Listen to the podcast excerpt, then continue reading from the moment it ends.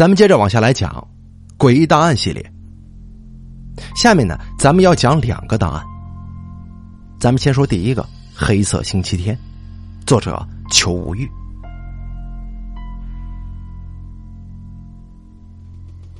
我很喜欢唱歌的，尤其是当我觉得害怕的时候，一定大声唱歌。这样，我就不会觉得害怕了。可是。没想到这个习惯，却给我带来了大麻烦。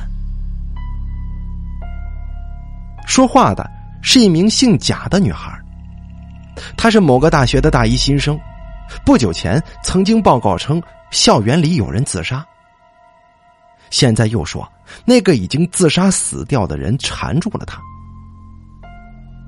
贾小姐说，大学里有一片小树林。那是到宿舍的必经之路。晚上，树林很僻静，也很恐怖，所以我每次经过的时候都会唱歌。那天晚上，我唱的是《黑色星期天》。贾小姐似乎真的很喜欢唱歌，刚才她的神情还蛮慌张的，一唱起歌来就浑然忘我。虽然她唱的挺好听，但是这首歌呀。实在是太伤感了，让人听着有点发冷的感觉。把整首歌唱完之后，贾小姐才说：“不好意思啊，我一唱歌就会这样，忘记身边的事情。那天晚上也是这样。当时我一边唱歌，一边穿过树林。唱完的时候，我看见前面有个人影儿。”因为树林有点黑，所以我只看见是个个子很高的人。我想，应该是个男的。那个人站着一动不动，似乎是在等人。我有点害怕，就再次大声唱歌，并且加快脚步。当我走到他身边的时候，我就被吓得跌倒了，因为他其实并不高的。之前我之所以觉得他高，是因为他被一条绳子吊在树上呢。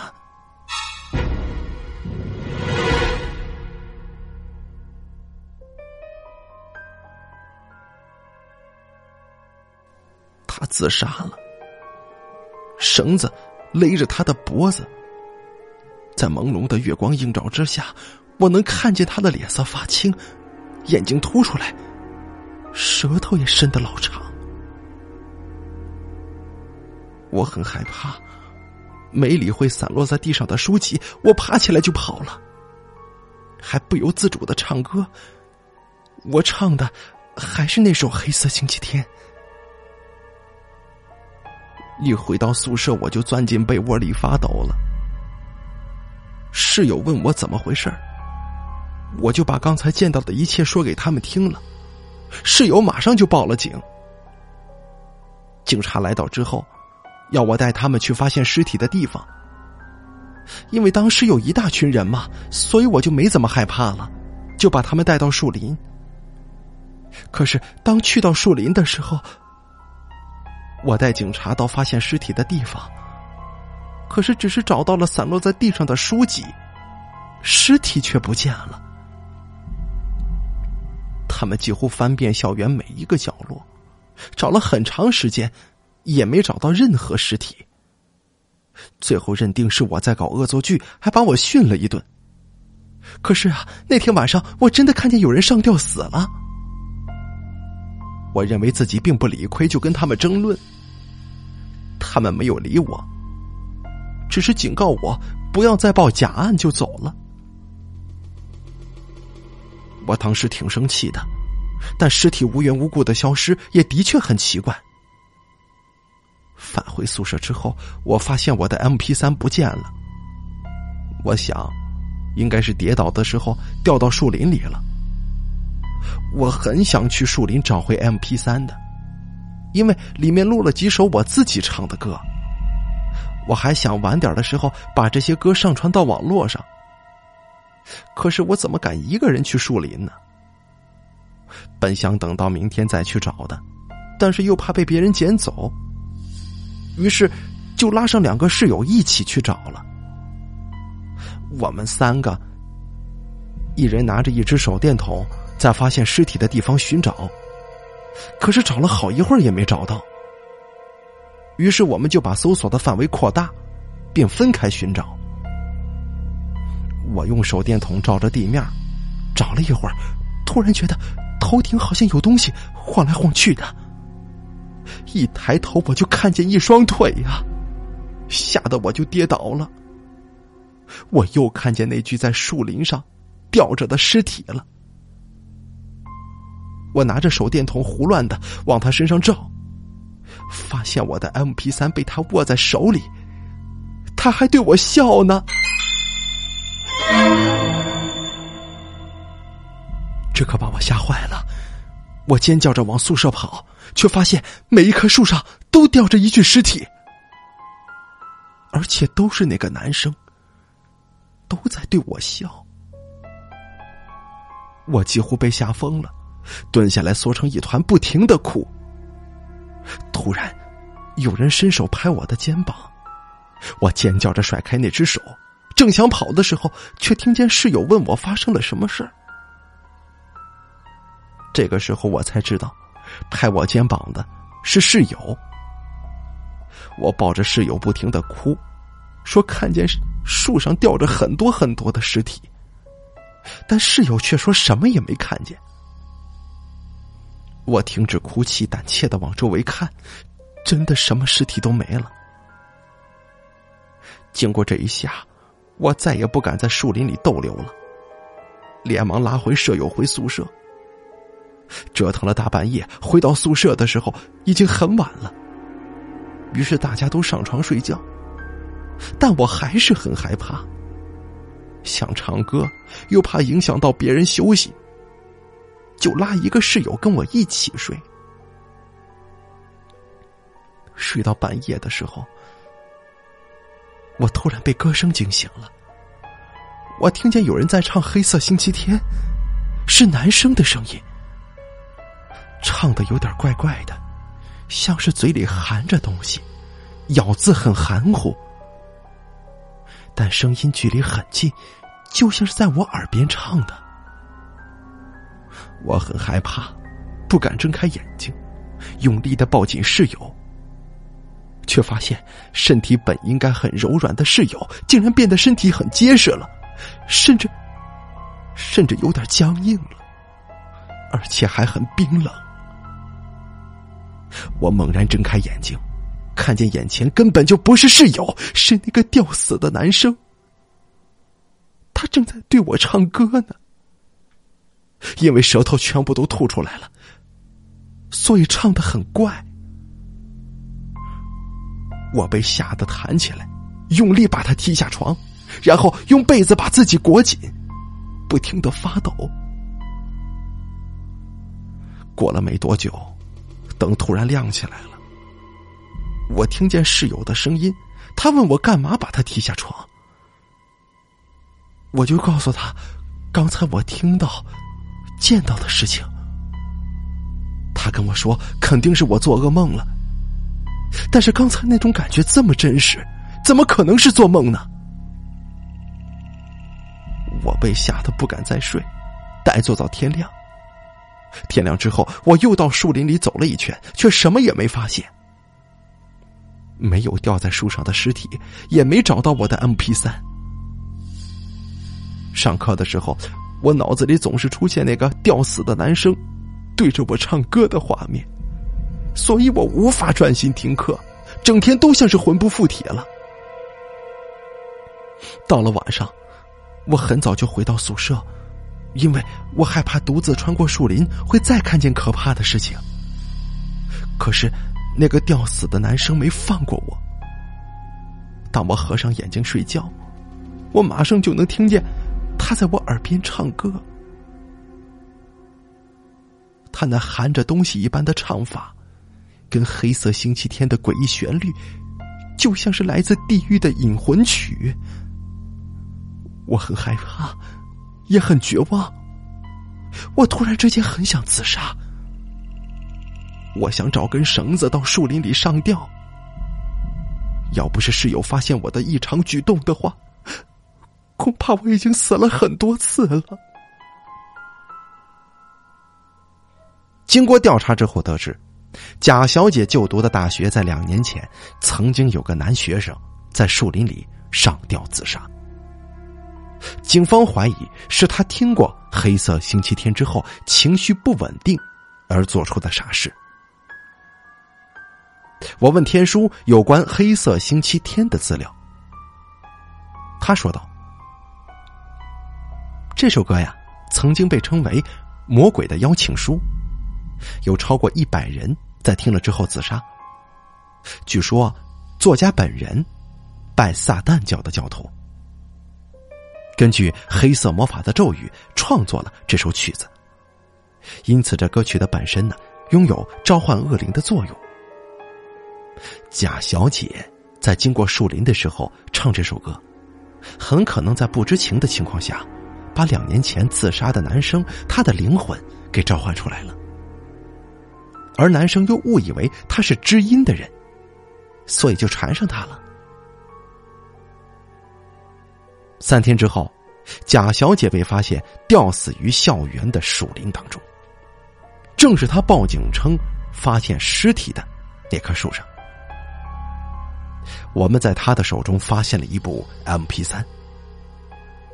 她的室友认出，这就是前几天她丢失的那一部 M P 三了。这里面录了一首男女合唱的《黑色星期天》。男女双方的声音都很奇怪，咬字很含糊，就像是嘴巴里含着东西一样。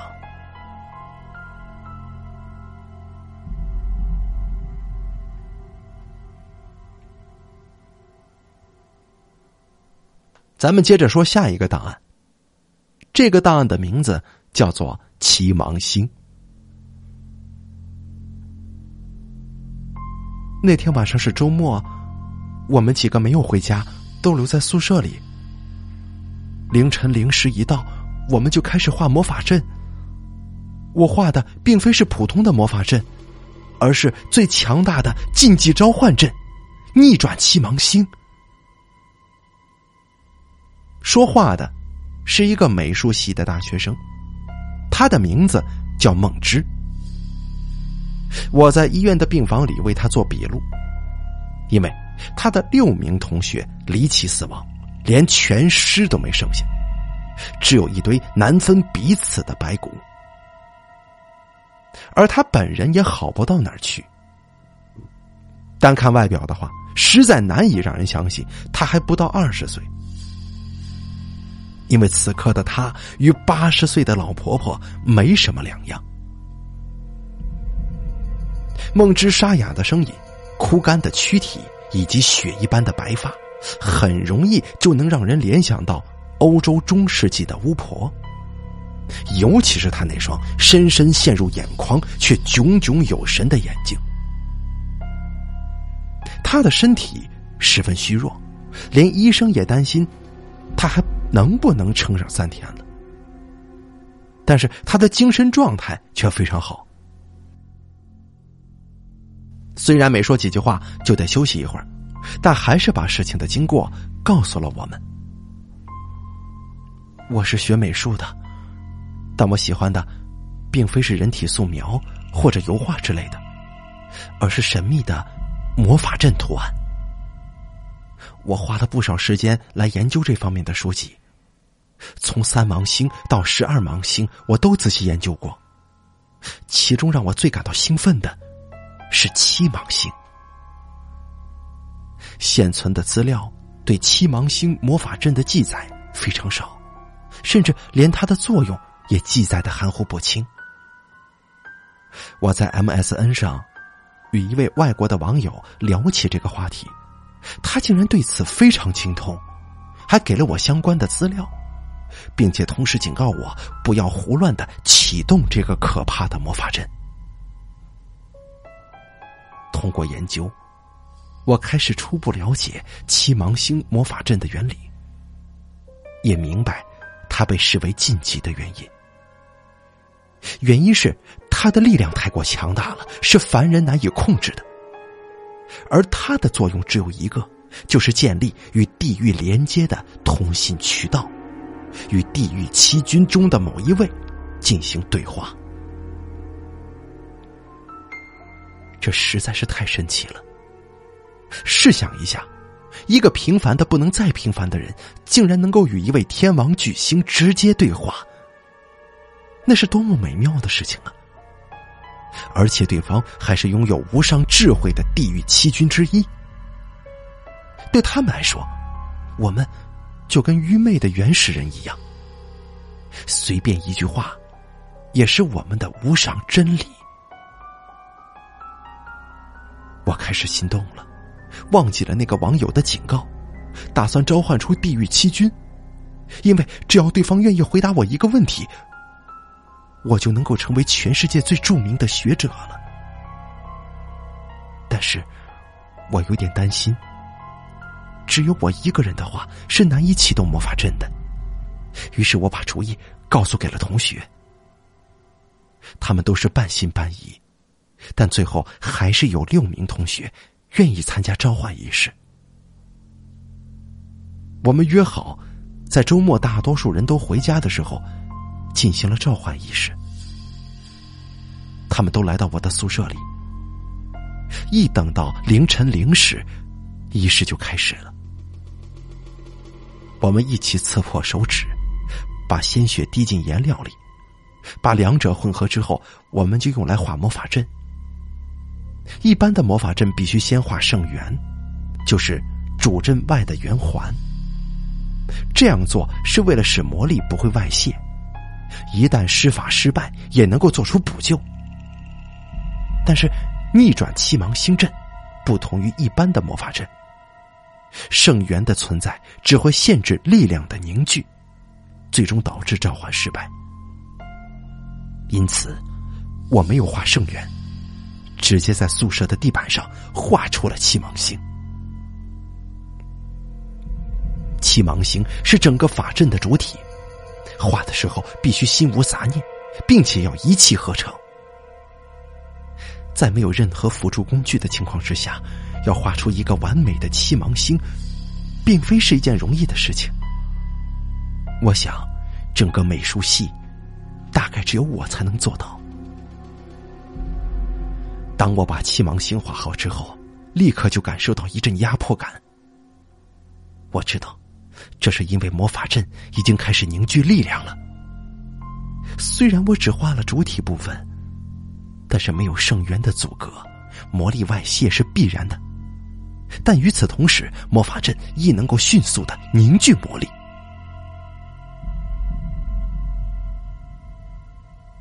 我在气芒星的七个角上，分别写上地狱七君的名字：骄傲的路西法，愤怒的撒旦。暴尸的别西卜等等。除此之外，我还在周围写上很多的魔法符号。当我把整个魔法阵完成的时候，宿舍的灯突然熄灭，强大的压迫感变成无尽的恐惧，所有人都发出了惊恐的尖叫。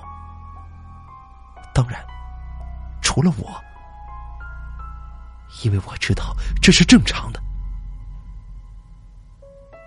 我让同学们分别站在七芒星的星角外，他们很害怕，甚至想离开。但我警告他们，不能完成这个仪式的话，很可能会招来魔鬼的报复的。他们就更害怕了，乖乖的听从我的吩咐。我跟他们一起分别站在这七个星角之外，开始祈祷，祈求地狱七军的降临。当我念完召唤的咒文之后，魔法阵开始发光了，光芒很弱，但是却能够掩盖一切俗世的光源。在微弱光线的映照之下，我能看见大家惊恐的脸庞，但大家身后就只有无尽的黑暗，仿佛置身于一个广阔而黑暗的神秘空间。魔法阵的中央突然冒出一小撮火焰，火焰的颜色是黑的，诡异的黑色。火焰上冒出黑烟，黑烟渐渐凝聚成一个很奇特的形态，是一只肥大的巨型苍蝇。我突然听见对方的声音了，他说：“渺小卑贱的人类。”呼唤伟大的六翼天使别西卜大人，必须要付出沉重的代价。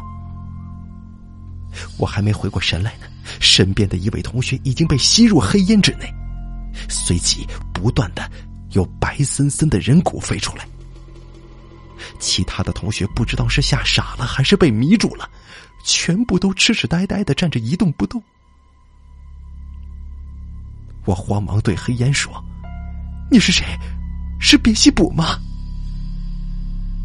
对方说他是别西卜大人众多化身当中的一个，但也能够代表别西卜大人的意志。说完，又把另一个同学吸进了黑烟里。片刻之后，他跟之前那个同学一样，变成一堆骨头。不到半分钟的时间，已经有两个同学变成了白骨。这怎么能让人不慌呢？慌乱当中，我胡乱的问对方：“为什么要杀死我的同学？”对方说：“第一是召唤的代价，第二、第三个是回答问题的代价。”我还没有明白对方话中的意思。第三个同学。已经被吸进了黑烟里。我当时很害怕，对着黑烟大叫：“停止！”说：“我要终止这个仪式。”但对方却说：“没把祭品全部吃光是不能结束的。”看着第四个同学变成骨头的时候，我无力的坐在了地上，喃喃自语的说：“祭品指的。”是我们七个吗？对方说是召唤者以外的六个人。他说完，把第五个同学也给吃了。我呆坐了很久，对方不耐烦的说：“我只能问最后一个问题了。”我苦笑着说：“我能活下去吗？”对方说：“可以。”接着，第六个同学也被吸进了黑烟里，变成一堆白骨飞出来。我无奈的面对眼前可怕的事实，准备念驱逐的咒文，送走眼前的魔鬼。可是对方却突然说：“你想得到强大的力量吗？”我苦笑，我说：“想。”于是对方让我把手伸进黑烟里，我不由自主的按照对方的意思办，然而我得到的不是强大的力量，而是一具虚弱老迈的躯体呀！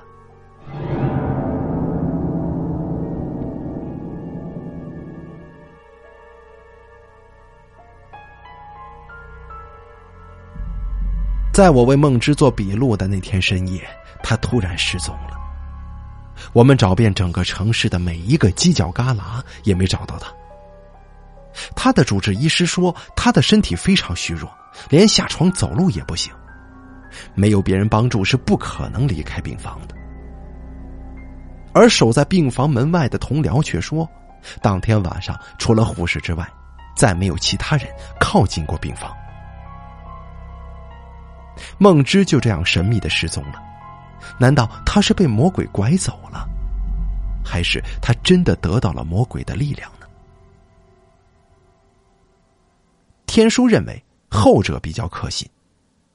虽然魔鬼在世人心中的形象是贪婪、是狡诈，但是作为高等智慧，有必要去欺骗一个低贱的生物吗？天书拿出纸跟笔。不断的画着七芒星的图案，画了老半天也没一个像样的，更别说像梦之那样所说的画一个完美的七芒星。看他画他满头大汗，也没能画出一个七芒星来。我突然想到一个疑点：梦之如此醉心于魔法阵，甚至能够一笔画出完美的七芒星，没可能不知道召唤魔鬼必须要献上祭品的。难道他所做的一切都是有预谋的吗？他早就打算出卖自己的同学，目的就是为了得到魔鬼的力量。真相是什么样子的，已经难以查证，因为梦之已经消失的无影无踪了。如果他真的是为了得到力量而出卖自己的同学的话，把他们当做祭品献给魔鬼，那么他与真正的魔鬼又有什么区别？其实啊，从某个角度来看，人类何尝又不是魔鬼当中的一员呢？